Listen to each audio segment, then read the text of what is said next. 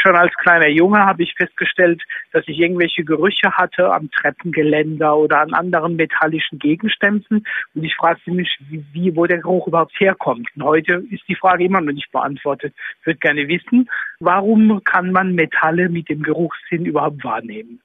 Ja, also spontan würde man natürlich sagen, klar, einmal eine Geldmünze gedrückt oder eine Metallfeder in den Kugelschreiber zurückgeschoben und die Hand riecht offenbar nach Metall oder wenn man an diese Feder ranriecht, riecht es auch, sagen wir, metallisch. Zumindest hat es den Anschein, als wäre, würde da eben irgendein Metallgeruch auf die Hand übergehen. Wenn man jetzt aber Chemiker fragt, dann beharren die darauf und sagen, Metalle sind definitiv geruchslos.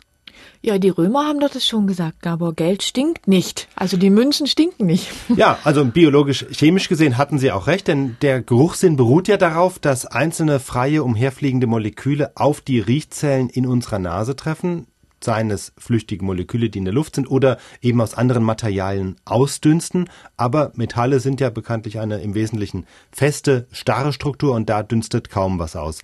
Was soll da also riechen? Ja, aber wenn Metalle nicht riechen, ähm, warum riecht dann meine Hand, wenn ich eine Münze gehalten habe?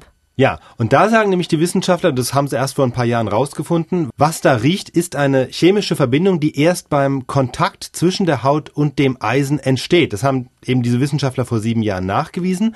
Es ist so, auf jeder Haut befinden sich sogenannte Lipidperoxide.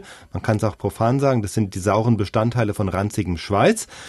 Und ähm, das Eisen, was im Metall ist, verwandelt diese Schweißreste in organische Moleküle. Chemiker kennen sie als Aldehyde und Ketone die eben dann ganz anders riechen, als der Schweiß bis dahin gerochen hat. Aber das ist eben das, was dann metallisch riecht. Und analog kann das gleiche dann auch mit Kupfer passieren. Das heißt also, wenn ich jetzt was aus Metall angefasst habe, also eine Münze oder das Eisengeländer, von dem der Hörer eben sprach, dann rieche ich in Wahrheit eigentlich nur sozusagen meinen leicht chemisch veränderten Schweiß und nicht das Metall. Genau, und den riechen wir dann eben nicht nur auf der Haut, sondern wenn wir diese Metallgegenstände anfassen, dann riecht eben auch das Metall danach. Also deswegen eben zum Beispiel nochmal die Ach Feder, so, die, die Feder, auch, ja. Feder im Kugelschreiber. Wenn ich sie mal angefasst habe, dann hinterlässt auch das die Spuren auf dem Metall. Ja, und ist es dann immer der gleiche Geruch?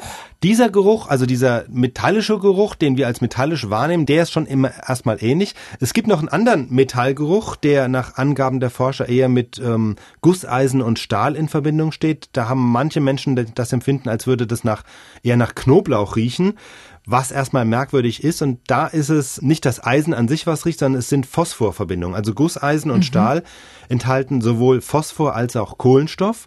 Und die reagieren dann wiederum mit dem Schweiß zu organischen Phosphorverbindungen und vor allem zwei davon, die nennen sich Methylphosphan und Dimethylphosphan, die riechen nun mal nach Knoblauch.